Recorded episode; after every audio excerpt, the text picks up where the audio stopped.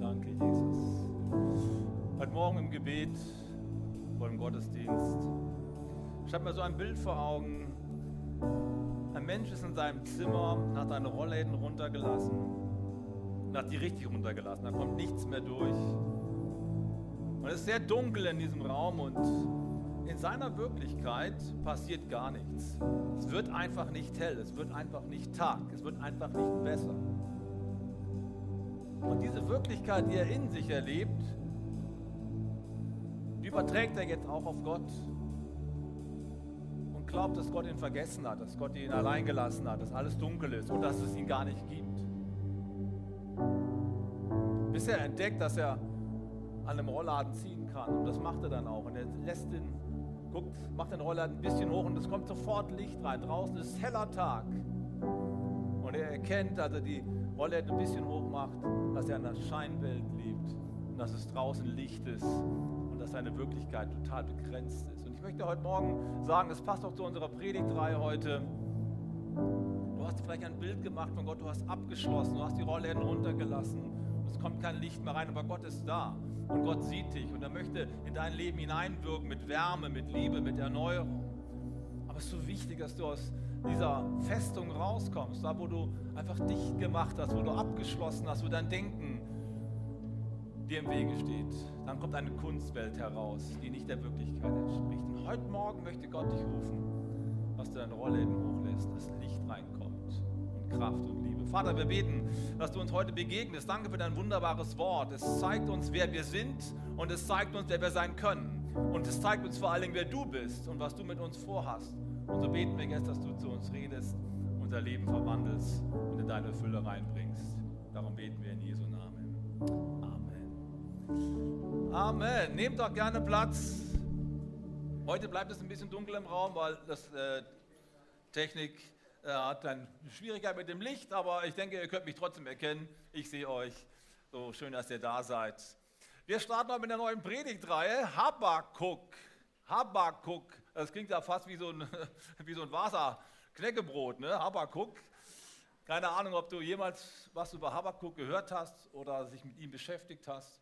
Aber Habakuk ist eine interessante Persönlichkeit und ich möchte mal so ein bisschen reinhelfen in das Buch. Stell dir mal vor, du hättest die Chance, bei einer QA-Session mit Jesus höchstpersönlich teilzunehmen. Für alle, die nicht so gut Englisch sprechen, QA-Session bedeutet Frage und Antwort. Ne? Also Jesus ist hier vorne und du hast die, hast die Chance, ihm Fragen zu stellen.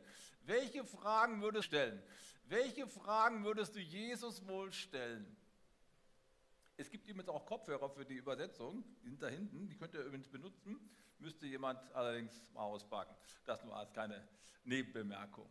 Ähm, stell dir mal vor, also Jesus ist ja vorne auf der Bühne, du hättest die Chance jetzt Fragen zu stellen. Timo, wenn du äh, jetzt die Chance hättest, eine Frage zu stellen, ich könnte mir vorstellen, Timo hm, ist gerade so in einem besonderen Alter, als Jesus angefangen hat, ne, war er so alt wie du.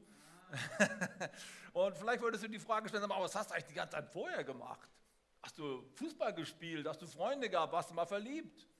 Wäre eine Frage, die man mal stellen könnte, oder? Jesus ist erst mit 30 Jahren so richtig in seinen Dienst reingekommen. Was hat er eigentlich davor gemacht?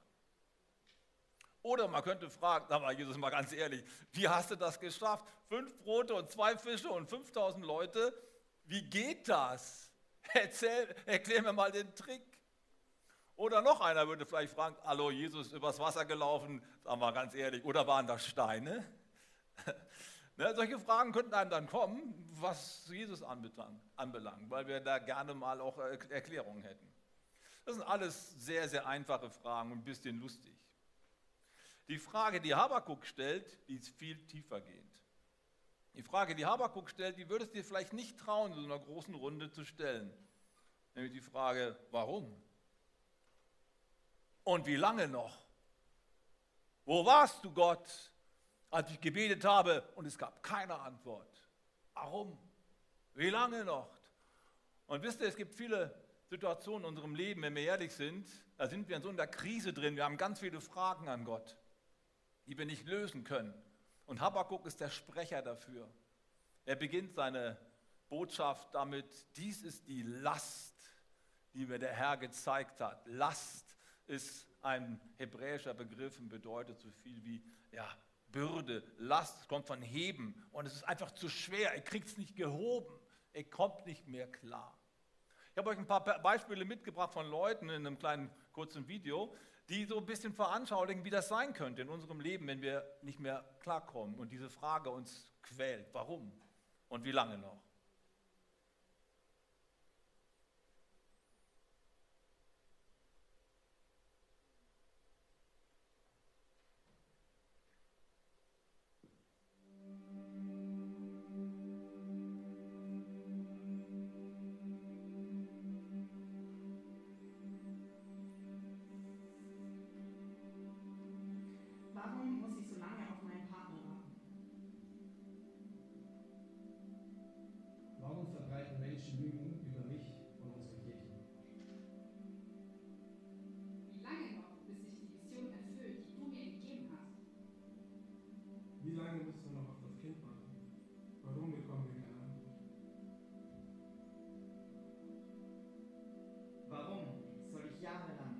Mama beten, wenn du sie am Ende trotzdem nicht heilst?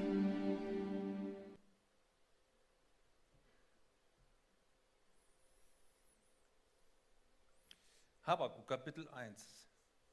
Dies ist die Last, die der Prophet Habakkuk geschaut hat. Wie lange noch, Herr? Soll ich um Hilfe schreien, ohne dass du mich hörst? Um mich herum herrschen Zerstörung und Gewalt. Ich schreie zu dir, doch du greifst nicht ein. Warum? Lässt du mich Unrecht erleben? Und warum siehst du dem Elend zu? Um mich herum herrschen Unterdrückung und Gewalt, Zank und Streit erheben sich. Das Gesetz findet bei uns keine Beachtung mehr und es werden keine gerechten Urteile gefällt. Die Bösen umzingeln die Unschuldigen und das Recht wird in Unrecht verwandelt. Wie lange noch und warum? Habakkuk hat ein Problem mit der Welt, in der er lebt. Und sein Problem stammt vor allen Dingen daher, dass er ein Bild im Kopf hat, ein Drehbuch.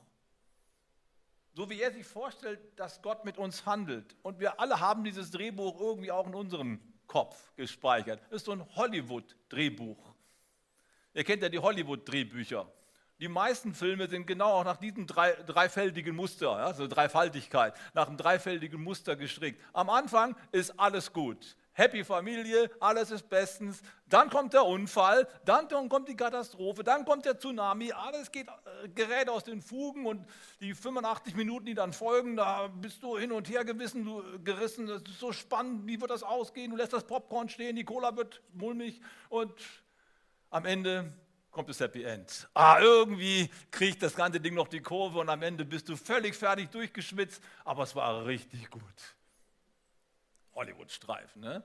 Und irgendwie so denken wir auch, dass Gott mit uns handelt. Ja klar, Probleme können kommen, wir sind ja nicht dumm und so weiter, aber der Herr ist stärker, Halleluja. Er wird eingreifen, er wird die Feinde vernichten und dann wartest du und wartest du und irgendwie, es kommt irgendwie, der Kreis schließt sich nicht. Und dann kommst du in die Krise rein. Und mit Recht. Wir haben eben ein paar Beispiele hier in dem kurzen Video gesehen. Was ist, wenn du deinen Job verlierst und bist vielleicht schon so in meinem Alter, so in den 50ern und kriegst keinen neuen Job?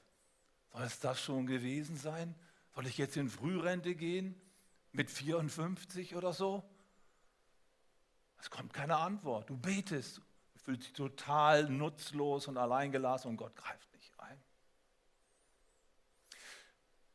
Du hast glücklich geheiratet und plötzlich schert dein Partner aus und hat eine Affäre mit jemand anderem und du bist total fertig. Wie kann das passieren? Du betest, Gott, bitte lass das wieder in Ordnung kommen.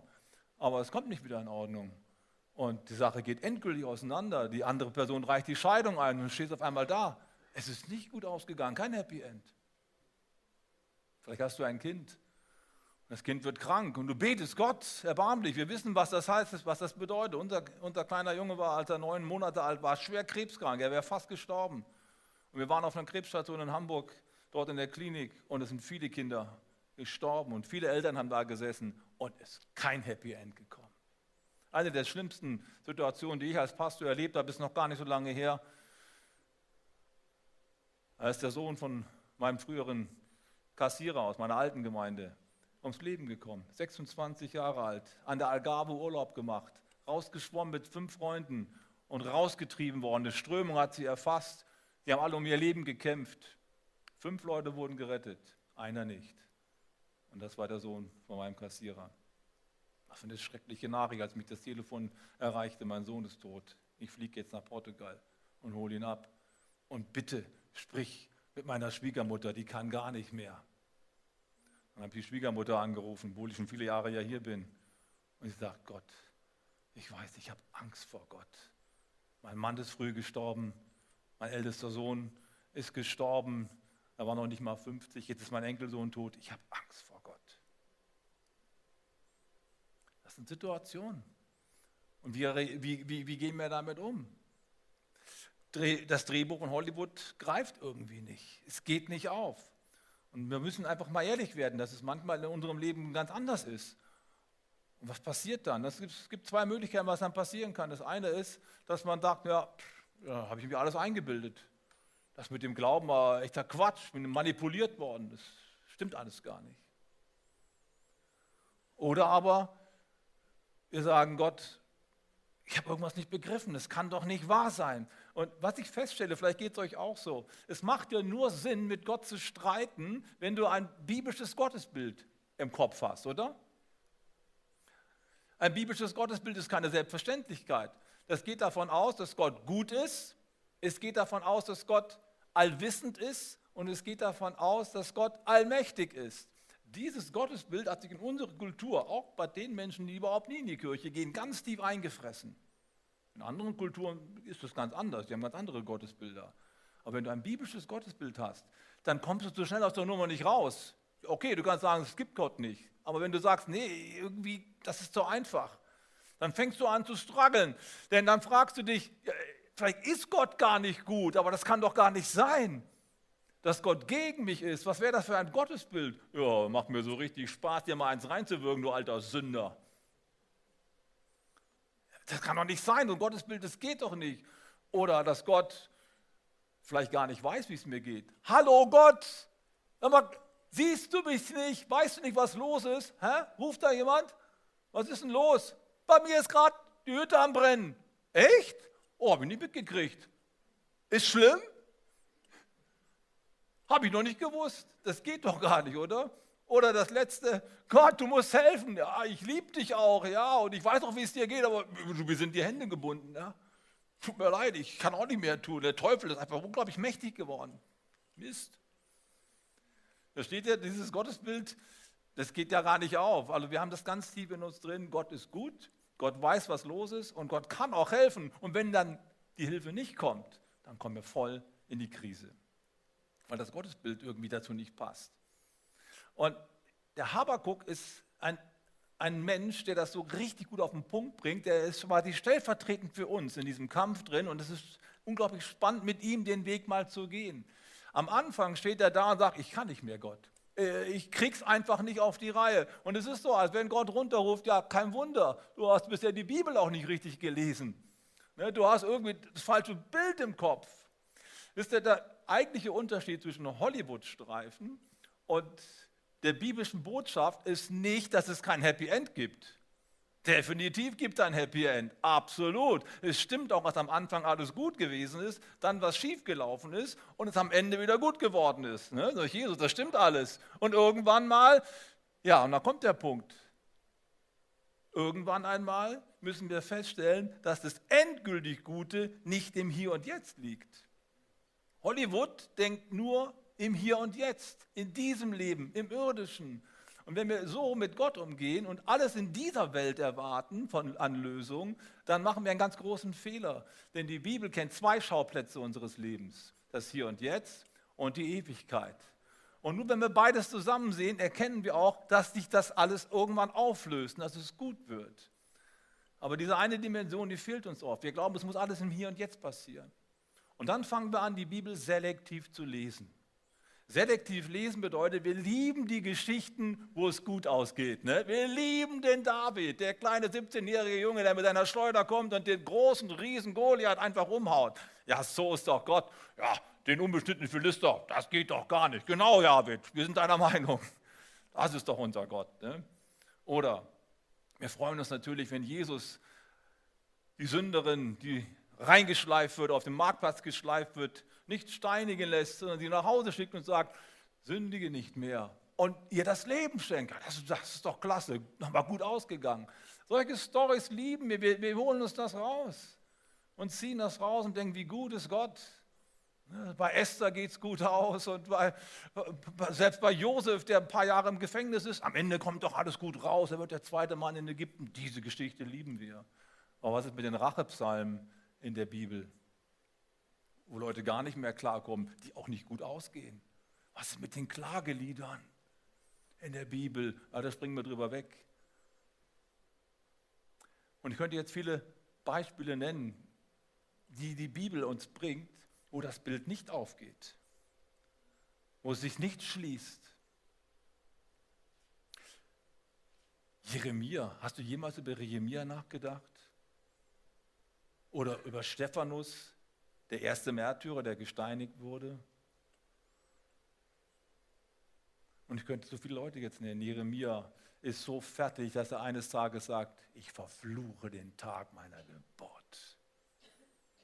Und bei ihm geht es am Ende nicht gut aus. Weißt du, wie schlimm ist das, wenn du siehst das Unheil kommen? Und manchmal fühlen wir uns als Christen so in dieser Welt. Wir sehen das Unheil kommen, wir rufen rein, hört auf, glaubt wieder an Gott, haltet euch wieder an die Gebote. Es geht sonst richtig den Bach runter. Der ruft und der schreit, er wird ins Gefängnis geworfen, keiner hört.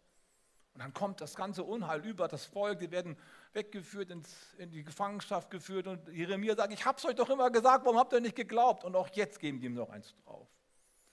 Das gibt es auch in der Bibel. Es gibt da Geschichten, die uns nicht passen. Und wir müssen lernen, damit irgendwie umzugehen. Eine Möglichkeit ist, einfach weglaufen. Einfach abschließen. So, da denke ich an die Frau vom Hiob. Ja? Der ist irgendwie so ein gutes Beispiel, also eher seine Frau viel mehr. Ihr kennt ja die Geschichte von Hiob. Alles geht einen Bach runter. Er ist krank, sein Besitz ist weg, seine Kinder sind gestorben, er ist todkrank. Und was sagt eine Frau dann zu ihm? Hiob, Sag Gott ab und stirb.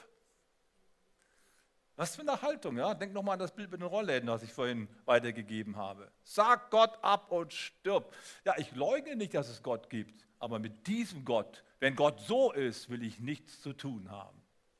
Ich kenne eine Menge Leute, die nicht in die Kirche kommen, die mit dem Christentum abgeschlossen haben. Die haben nicht mit Gott abgeschlossen. Aber die sagen für sich, wenn Gott so ist, dann will ich mit ihm nichts zu tun haben. Wenn Gott mir das nicht erlaubt, dann kann er mir gestohlen bleiben. Wenn Gott so über mich denkt, dann nein. Sag Gott ab und stirb. Und versuchen wir das Thema irgendwie wegzubekommen. Aber richtig befriedigend ist das auch nicht. Habakuk versucht einen anderen Weg zu gehen. Sein Name heißt übrigens der Umarmer. Habakuk, der Umarmer. Und manchmal ist es ja so, wenn es uns ganz schlecht geht, wenn irgendwie was zerbricht wir nicht weiter wissen, ja, weglaufen, ganz ehrlich, ich brauche Gottes Nähe und Gottes Liebe gerade jetzt, ganz besonders. Geht es euch auch so? Weglaufen ist irgendwie keine Option für mich, da geht es mir noch schlechter. Dann halte ich mich fest an Gott, so wie Jakob da am Jabok. Ihr kennt die Geschichte, Jakob, der alles verloren hat oder der gerade kurz vor seinem, seinem, seinem Ende des Lebens steckt, weil dein Feind kommt ihm entgegen und dann steckt er da im Gebet mit Gott und ich lass dich nicht los, Gott, es sei denn, du segnest mich, ich klammer mich ja nicht, ich umarme dich, ich halte dich fest. Eine gute Haltung eigentlich, nicht wahr? Und wir müssen ein bisschen mal versuchen, einen Schritt zurückzugehen und uns selbst mal zu reflektieren. Ich habe euch mal so zwei Phasen mitgebracht, die eigentlich jeder Christo durchläuft ziemlich normal. Die Frage ist nur, was wir daraus machen. Die erste Phase des Christseins ist die Wow-Phase. Die Wow-Phase. Wow, Gott ist so gut. Ich weiß nicht, wie es bei euch gewesen ist. Als ich Jesus Christus kennengelernt habe, ich war total aus dem Häuschen. Als ich verstand, dass er wirklich lebt, habe ich die Bergpredigt gelesen. Boah, Mann, ey, so hat noch nie jemand geredet. Das ist großartig und in der Kirche ist eines fantastisch, so viele nette Leute und äh, so viel Kuchen übrigens. Also, als ich mich bekehrt habe, wir hatten immer nachmittags Gottesdienst und nach dem Gottesdienst wurde man immer zum Kaffee und Kuchen eingeladen. Ich habe nie in meinem Leben so viel Kuchen gegessen, echt. Das ist mir total aufgefallen. Christ sein, Kuchen essen, das war gut. Also ich war ziemlich happy, war ziemlich begeistert. Die Wauphase, vielleicht geht es dir auch so. Die Predigt vom Pastor, woher weiß der das? Das ist genau meine Situation. Und die Musik, ich kann mich erinnern, als ich so ganz am Anfang gewesen bin, sind wir manchmal nach Basel gefahren. Da gab es eine große Kirche und äh, in der Kirche da kamen regelmäßig 500, 600 junge Leute zusammen. Und ähm, die hatten da so einen großen Flügel da im Altarraum stehen, so ein Riesending, und dann Bongo-Trommeln, 60 Leute auf der Bühne. Und wenn wir dann ein bisschen später gekommen sind, der Gottesdienst hat schon angefangen, die Türen waren auf, du hast auf der Straße schon die Musik gehört. Ich habe die Gänsehaut gekriegt. Ich habe fast gezittert. Das war so eine Atmosphäre, wow. Die Wauphase. Und nach der Wauphase kommt dann oft die Laufphase. Nach einer Weile merkst du, ach, jede Predigt ist auch nicht so gut. Also über Habakkuk, nee, danke, also weiterschalten, skippen, ja, gibt doch was anderes. Kann ich nicht mehr hören. Und die Lieder, ja, haben wir schon 20 Mal gesungen, gibt ihm mal was Neues. Das Worship war auch schon mal besser. Und die Leute in der Kirche, alle sind doch nicht so lieb, wie ich gedacht habe. Da gibt es doch schräge Vögel und so. Und irgendwann kommt so die Laufphase, ne, wo man denkt, ach, ist doch nicht so paradiesisch. Und ähm, ich glaube, jeder von uns macht diese Kurve durch. Das ist eine normale Kurve. Die Frage ist nur, was kommt jetzt? Wenn die Laufphase weitergeht, dann führt sie irgendwann mal zur Absturzphase. Dann ist nachher der Glaube weg. Und weil davor viele Angst haben, fangen sie an, die Laufphase zu leugnen. Und sagen, es kann alles gar nicht sein. Also, dass ich jetzt hier nichts mehr empfinde im Gottesdienst, das ist vom Teufel. Der versucht mich irgendwie der versucht mich abzulenken, der versucht mich irgendwie unter eine dunkle Wolke zu bringen. Das versucht er auch, das stimmt, ja. Oder dass die Worship Band nicht mehr so gut ist, ja, das ist Pech, es ist Zufall, eigentlich ist Gott ganz anders. Und dass ich krank bin, das kann gar nicht sein, das stimmt überhaupt nicht. Ich fühle zwar Schmerzen so, aber die Bibel sagt ja und so, das stimmt alles gar nicht, das ist alles ganz anders. Und dann fangen an, manche Menschen die Wirklichkeit zu leugnen. Ich kann mich an einen Prediger erinnern aus Afrika, das ist der einzige Prediger, den ich jemals in meinem Leben von der Kanzel geholt habe. Aber nicht, weil er so schräg gepredigt hat, sondern weil er zu lang gepredigt hat. Aber das ist ein anderes Thema. Der hat gar nicht mehr aufgehört. Der stand da vorne, der hat da ein Zeugsatz zusammen gepredigt. Da sagt er, ja, ich, äh, ich habe mal eine Situation erlebt, da war ich ziemlich, habe Schmerzen gehabt an meinem ganzen Körper und ich habe gedacht, ich gehe mal zum Arzt. Oh, cool eigentlich. Er geht zum Arzt und der Arzt sagt, ja, Herr sowieso, also ich muss Ihnen leider sagen, Sie sind krank. Ich möchte Ihnen gerne helfen. Und was sagt er? Nö, das lasse ich mir von keinem sagen, dass ich krank bin. Das geht gar nicht. In Jesu Wunden bin ich geheilt, ja? Äh, wie schräg ist das denn? Du gehst zum Arzt, weil du Schmerzen hast und er sagt dir, du bist krank und sagt, nö, das geht doch nicht. Also krank bin ich nicht. Wir leugnen einfach Dinge.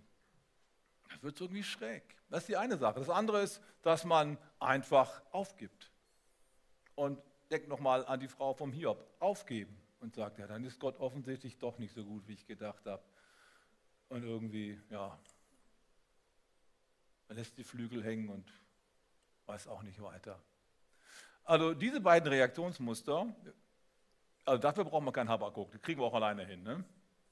Von Habakuk, dann gehen wir einen Schritt weiter, können wir eine dritte Lektion lernen, nämlich ich kann auf diese Wirklichkeit, die ich erlebe, auch noch anders reagieren. Ich kann sie leugnen, ich kann aufgeben oder ich kann warten. Das ist die dritte Option und genau diese Option möchte uns Habakkuk ans Herz legen. In Kapitel 2, Vers 1 sagt er dann folgendes. Auf meiner Warte will ich stehen und mich auf meinen Turm stellen und Ausschau halten und sehen, was Gott mir sagen und antworten wird auf das, was ich ihm vorgehalten habe.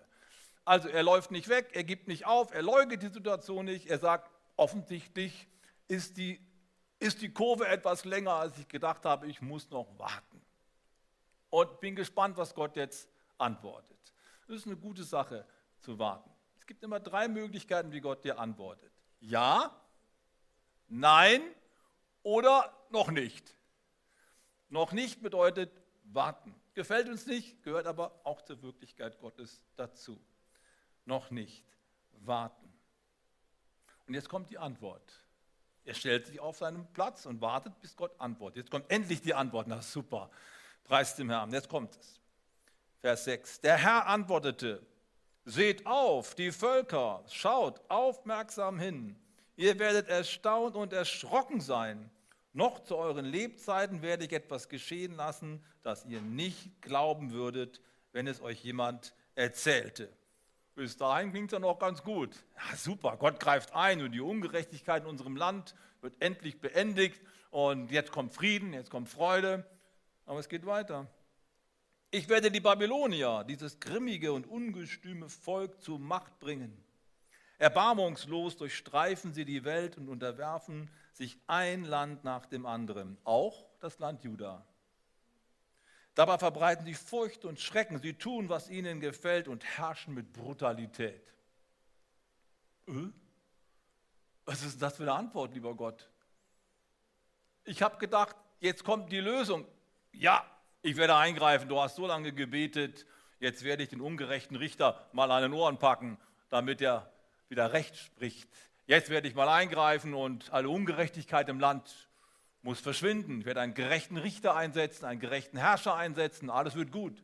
Das erwarten wir eigentlich, oder? Wenn wir beten. Und jetzt kommt die Antwort, es wird noch schlechter. Es wird noch schlimmer. Es geht noch weiter bergab. Also ich habe so viele Menschen in meinem Leben getroffen und manchmal war ich selber einer davon, wo ich mir gedacht habe, also das ist eine schöne Antwort, lieber Gott. Ich dachte, es geht bergauf und es geht noch weiter runter in den Keller. Geht es überhaupt noch tiefer? Kennst du die Situation in deinem Leben, wo du denkst, es geht gar nicht mehr tiefer und es geht doch noch eine, Treppenstufe runter? Das ist das, was er hier erlebt. Es wird noch schlimmer. Allerdings, wir müssen genau hingucken. Eigentlich wird das Gebet schon erhört. Denn die Babylonier, die Gott bringt, oder die er zur Macht kommen lässt, die räumen ja auf. Also die, die vorher Unrecht getan haben, die räumt er ab. Also die kriegen schon auch die Quittung für ihr Handeln. In gewisser Weise wird das Gebet sogar erhört, aber die, quasi die, die Kollateralschäden sind so groß, dass es äh, eine, eine gute Frage ist, ob man lieber nicht gebetet hätte. Und dazu gibt es zwei, zwei Aspekte, die ich uns gerne mal kurz vor Augen halten möchte. Das erste ist ganz kurz, da würde ich gerne mehr auf, darauf einsteigen, aber das passt hier nicht so hin. Das ist eine weltgeschichtliche Perspektive. Und was wir gerade auch in der Welt jetzt sehen, wir haben auch ein paar Freunde aus der Ukraine da. Wie schön, dass ihr heute hier seid. Toll, dass ihr gekommen seid. Wir beten für die Ukraine auch heute wieder. Ähm, da passieren Dinge, wo wir denken, was, wie kann denn das sein? Und immer da, wo der Mensch sich selber helfen möchte und nicht auf Gott vertraut, sondern sagt, jetzt nehme ich das Recht selbst in die Hand, dann wird es noch schlimmer.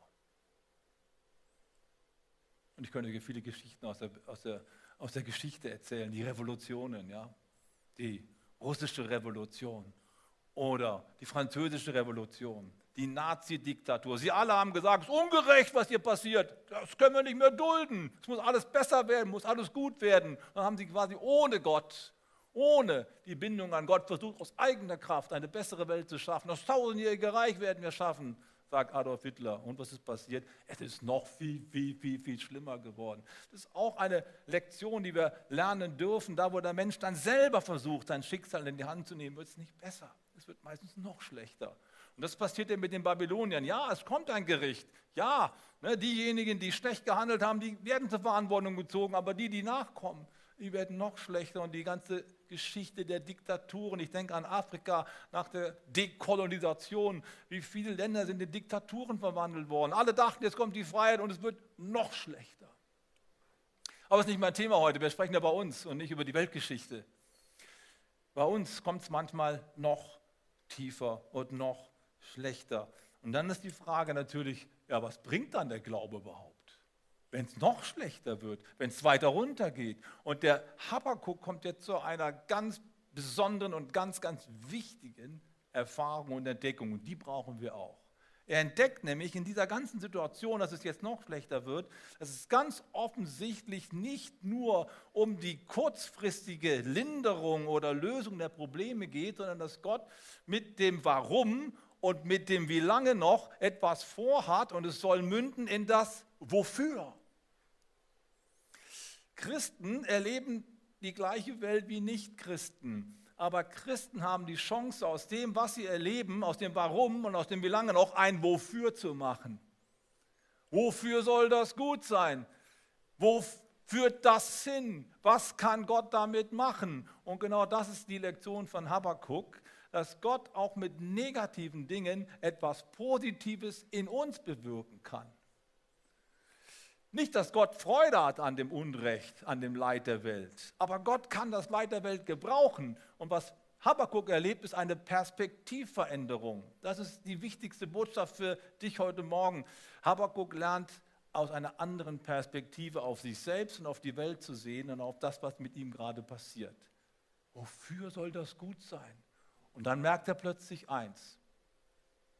Leid muss nicht alles von Gott geschickt werden. Leid ist einfach eine Realität in einer gefallenen Wirklichkeit.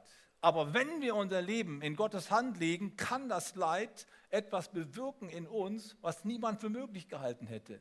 Plötzlich kann das Leid dazu führen, dass wir verwandelt werden, dass in uns etwas freigesetzt wird an Reife, an Schönheit, an Charakterstärke, was durch eine normale Lebenslaufperspektive nicht passieren würde. Die schönsten Dinge unseres Charakters werden im Leid geboren. Die werden in der Schwierigkeit geboren. Starke Persönlichkeiten, hervorragende Persönlichkeiten, Vorbilder werden nicht äh, nicht auf Mallorca geboren, sondern sie werden in der Krise geboren. Menschen wachsen über sich selbst hinaus. Wofür? Ist plötzlich eine neue Frage. Ihr, kann, ihr kennt wahrscheinlich das Beispiel des Schmetterlings, schon oft darüber gepredigt worden, aber hier passt es nochmal ganz gut hin. Ein Schmetterling wird als Raupe geboren.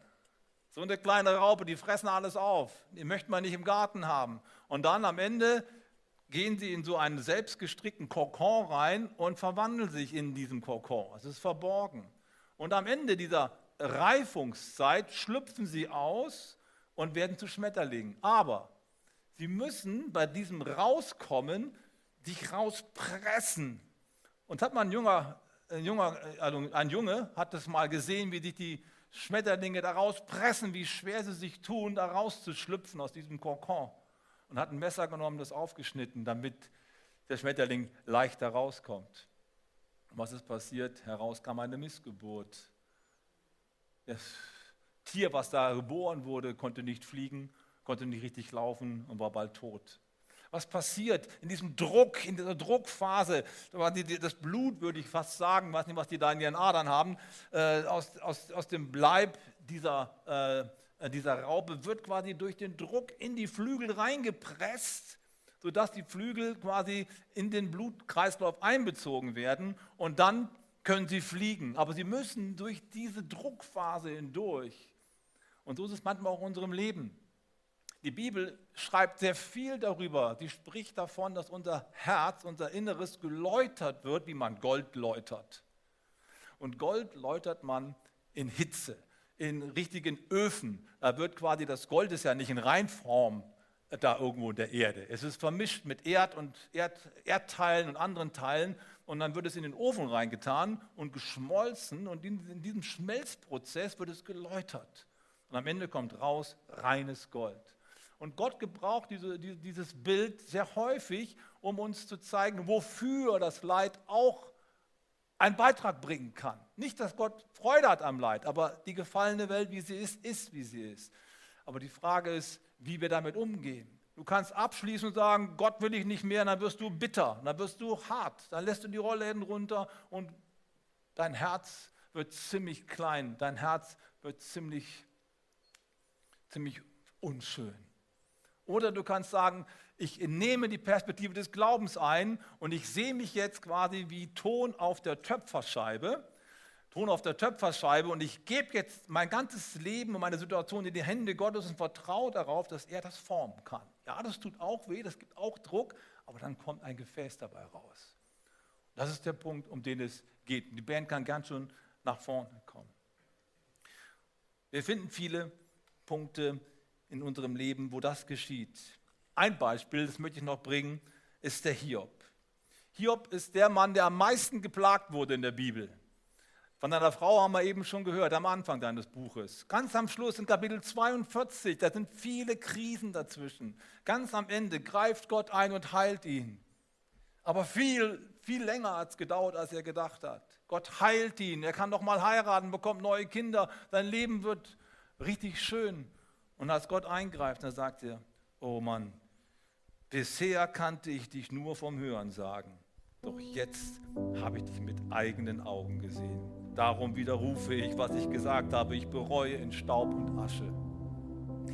Hiob geht durch einen Leidensprozess hindurch und am Ende sagt er, ich, jetzt weiß ich, wofür es gut war. Vorher war ich ein frommer Mann, habe die Regeln eingehalten, aber jetzt bin ich Gott wirklich begegnet. Weißt du, in der Tiefe begegnen wir Gott oft richtig. Ich möchte es nie wieder erleben an Tiefen, die ich schon hinter mir habe. Bestimmt nicht. Aber eins muss ich auch sagen, in der tiefsten Tiefe habe ich Gott so erlebt wie sonst nirgendwo. Und das möchte ich auch nicht missen.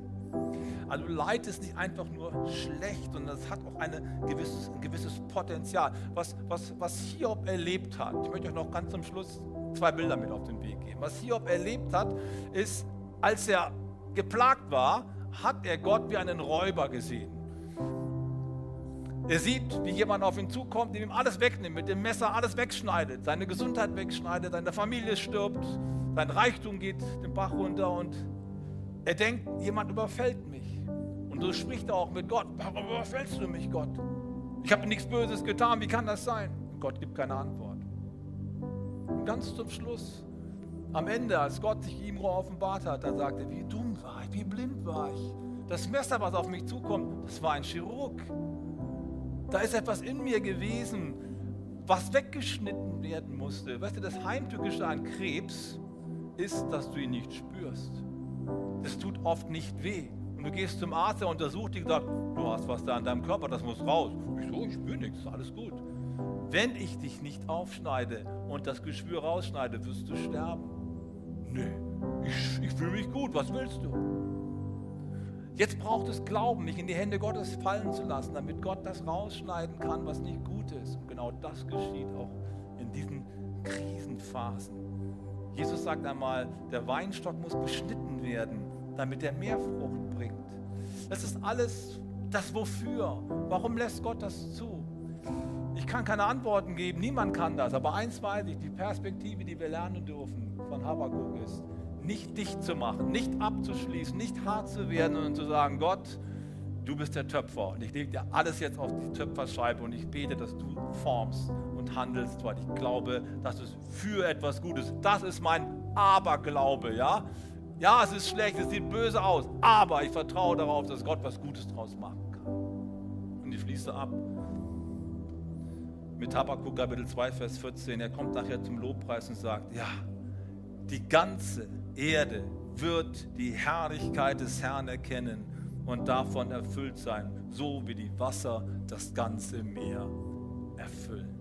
Irgendwann einmal werden wir alle erkennen, dass Gott im Regiment sitzt und keine Fehler macht. Paul Gerhard, der Liederdichter aus dem 30-jährigen Krieg, der 30 Jahre Elend erlebt hat, vier seiner Kinder sind gestorben, der war mittendrin. Und was sagt er? Befiehl deine Wege Ihn, ihn, lass tun und walten. Er ist ein weiser Fürst und wird sich so verhalten, dass du dich wundern wirst. Wenn er, wie ihm gebühret, mit wunderbarem Rat das Werk hinausgeführet, das dich bekümmert hat. Das möchte ich dir heute zurufen. Du wirst dich noch wundern, was Gott tut. Aber bitte halte fest und lass Gott in dem, was du erlebst, handeln. Lass seine Hände dich formen und gib nicht auf. Ich möchte euch einladen, mit mir aufzustehen. Wir wollen jetzt nochmal beten und nochmal zu Christus kommen. Und den ganzen Schmerz unseres Lebens auch, unser Unverständnis, das lassen wir nicht einfach sich aufstauen wie so ein, wie so ein, wie ein Staudamm, sondern wir lassen es, überlassen es Gott. Und dazu möchte ich dich gerne einladen, dein Unverständnis, deine Fragen Gottes Hände zu legen. Und unsere Augen schließen. Christus kommen. Ich möchte dir eine Frage stellen. Vielleicht bist du heute Morgen hier und hast noch nie eine richtige Entscheidung für Christus getroffen. Und ja, du hast viele Fragen. Vieles verstehst du auch nicht. Warum die ganze Ukraine-Geschichte? Warum lässt Gott das zu? Gott möchte dich heute Morgen so sehr einladen, dass du ihm vertraust und sagst, ich verstehe es zwar nicht, aber ich möchte heute vertrauen, investieren und sagen, Gott, ich will dich in meinem Herzen wirken lassen. Ich will nicht hart und bitter werden. Ich will, dass die Liebe Gottes mich erfüllt. Und ich möchte, dass du jetzt zum Zuge kommst. Wenn das dein Herzenswunsch ist, wir schauen jetzt nicht rum, dann heb doch kurz deine Hand und sag, Gott, ich will, dass deine Liebe mich erfüllt. Ich will, dass du mir die Augen öffnest, dass du größer bist. Dankeschön. Wer ist noch da, der das machen möchte? Dankeschön. Wer ist noch da, der sagt, ich will Gottes Liebe in mein Herz reinlassen und alle Fragen, allen Schmerz loslassen. Gott ist Und auch deine Fragen, wenn du dich jetzt nicht gemeldet hast, lass die uns jetzt zu Jesus Christus bringen. Wir wollen dich jetzt loslassen und Gott bitten, dass er handelt. Wollen wir gemeinsam ein Gebet sprechen? Das Gebet, was wir jeden Sonntag sprechen. Und ich möchte dich einladen, es mit mir, mit uns allen gemeinsam laut zu sprechen und Gott unser Ja zu geben. Seid ihr bereit? Lasst uns gemeinsam sprechen. Jesus, ich weiß, dass du mich liebst. Es gibt nichts, was ich tun könnte, damit du mich mehr liebst. Du bist gekommen, um mich von allem zu befreien, was mich von Gott trennt. Du bist für mich gestorben und auferstanden. Ich folge deinem Ruf und bitte um Vergebung. Du sollst mein ganzes Leben bestimmen. Ich danke dir, dass ich durch dich wirklich frei bin und ein Leben in Ewigkeit habe. Amen. Halleluja. Näher und näher will ich dich kennen. Streck mich aus, streck mich